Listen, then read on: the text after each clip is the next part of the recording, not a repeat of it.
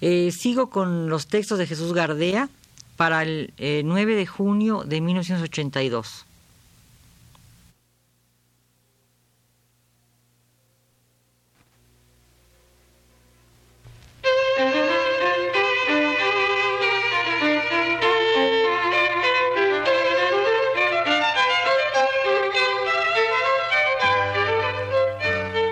Divergencias. Programa a cargo de Margot Glantz.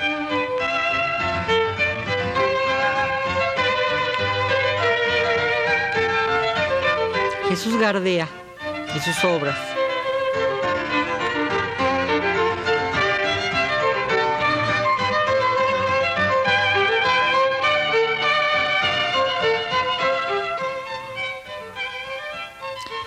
La vez pasada, la semana pasada, hablaba yo de Jesús Gardea y me había detenido especialmente en el análisis de uno de sus cuentos que me parece especialmente significativo, Trinitario, empezando porque su nombre sugiere eh, muchas cosas, como decía yo la vez pasada, es un nombre que detona porque es como nitroglicerina y también como la Santísima Trinidad. Ahora, en este cuento, el único que en realidad tiene nombre es Trinitario. Se trata de un cuento curioso porque eh, habla, sin decirlo, sin mencionarlo, de una venganza.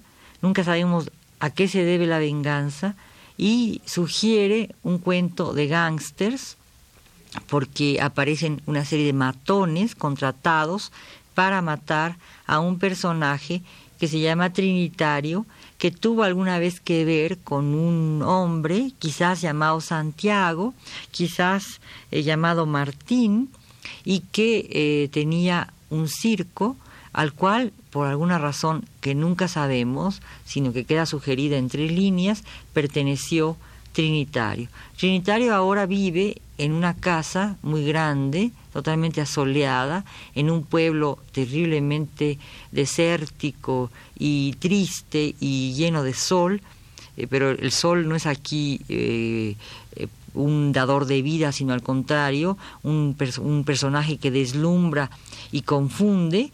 En, ese, en esta casa toda llena de sol, insisto, solo vive una muchacha que de alguna manera es acariciada por el sol y que tiene una belleza muy particular, pero que eh, tiene que ver con Trinitario de una manera muy eh, sospechosa, eh, muy curiosa también, ¿no? Y Trinitario se dedica a componer un coche blanco lujosísimo, enormemente curioso porque no tiene nada que ver con el contexto en el que está situado, es un coche acoginado, con eh, asientos de una piel muy suave, de pelucilla, casi como digamos gamuza, de un color gris muy claro, casi ostión, que debería eh, ensuciarse eh, ante pues el polvo y, y el aceite que tiene el traje de Trinitario y sin embargo está allí inmaculado,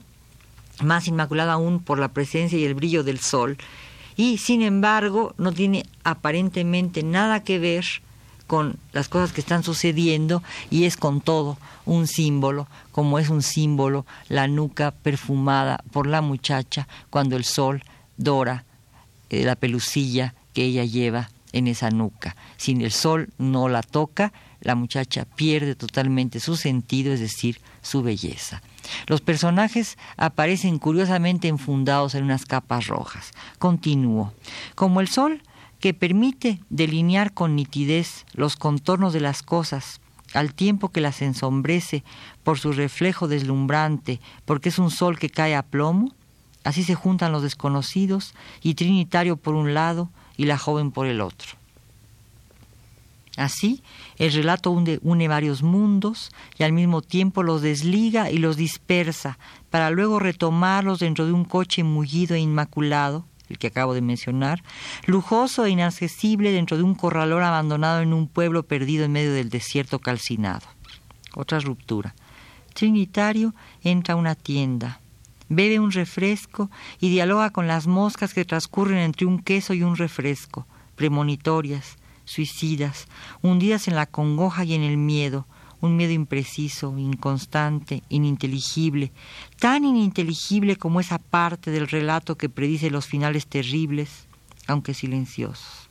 Y en medio queda por eso el agujero, esa ruptura que abulta y se vuelve tumor, como decía yo la vez pasada. Trinitario recuerda una enemistad, sugiere una venganza, pero la venganza y la enemistad son tan calladas, tan calladas, porque simplemente no se dicen, apenas se insinúan.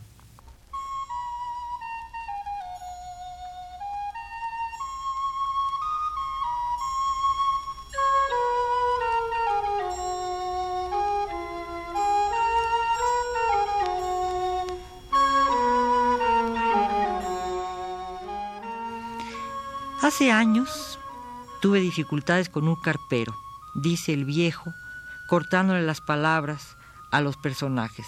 ¿Cómo se llama el patrón de ustedes? La nuestra no es carpa, es compañía. El patrón se apellida Santiago. Entonces no es. Aquel era un tal Martín. Santiago es este.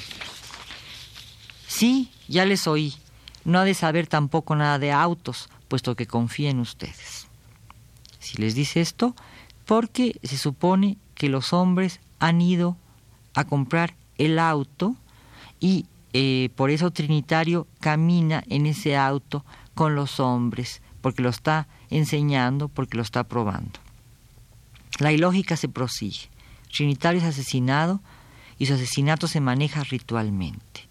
Las cuatro capas de los hombres lo cubren como si fuera una carpa. Bajo la sombra roja, y la venganza es nítida, perfecta, estética. Estética porque la cubre un silencio, un fragmento calcinado del texto, un misterio enrarecido, una discrepancia, una distancia. Y la venganza se reitera y corroe varios textos, tambaleándose entre el nombre y el apellido o desbarrancándose ante la total ausencia de nombre para convertirse en algo tan general y vago como un hombre.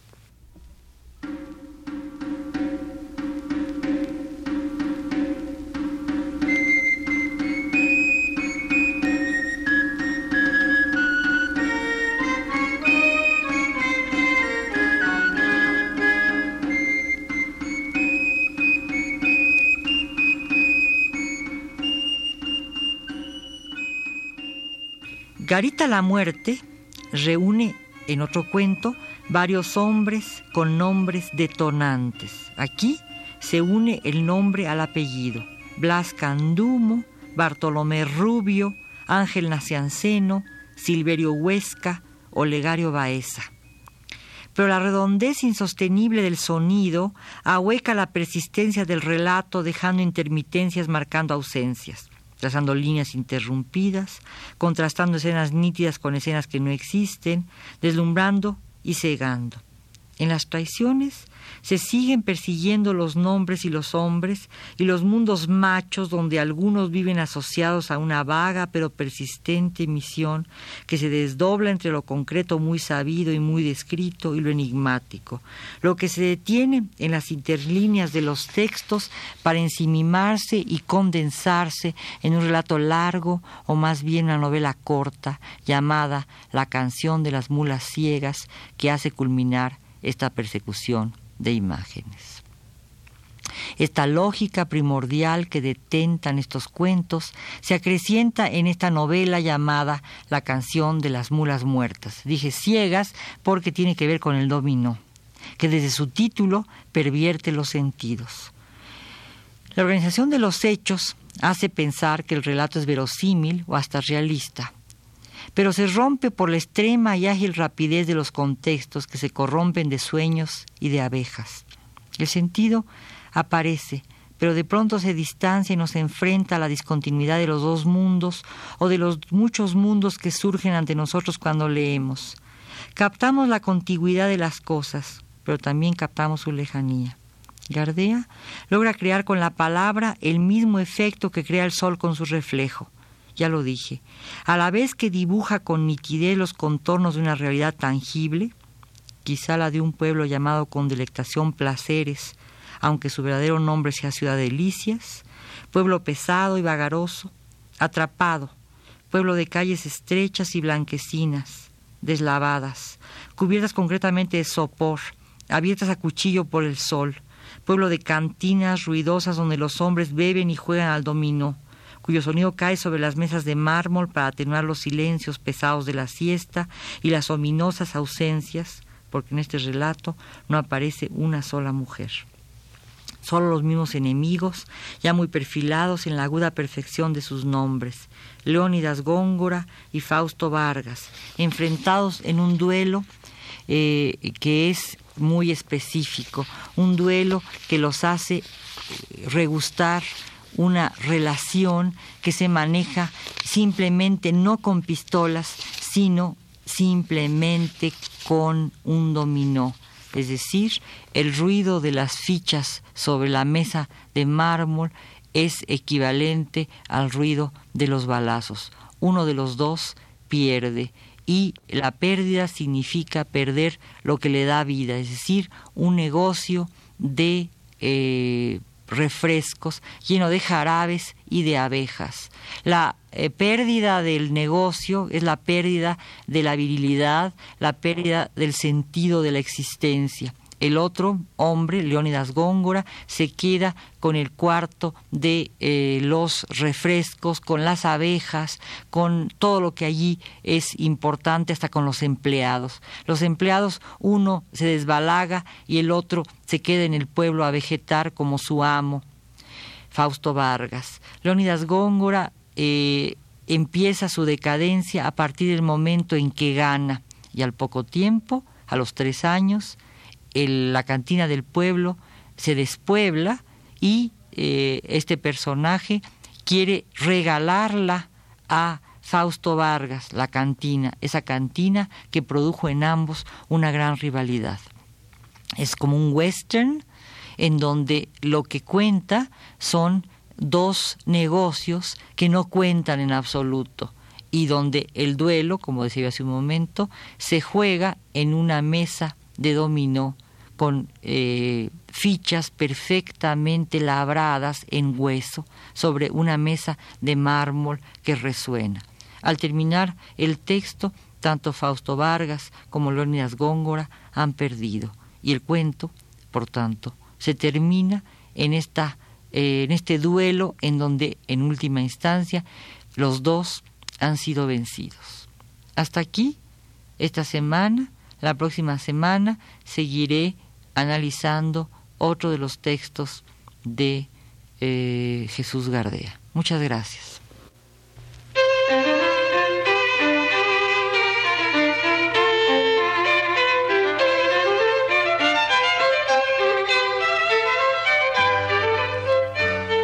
Divergencias. Programa a cargo de Margot Glantz.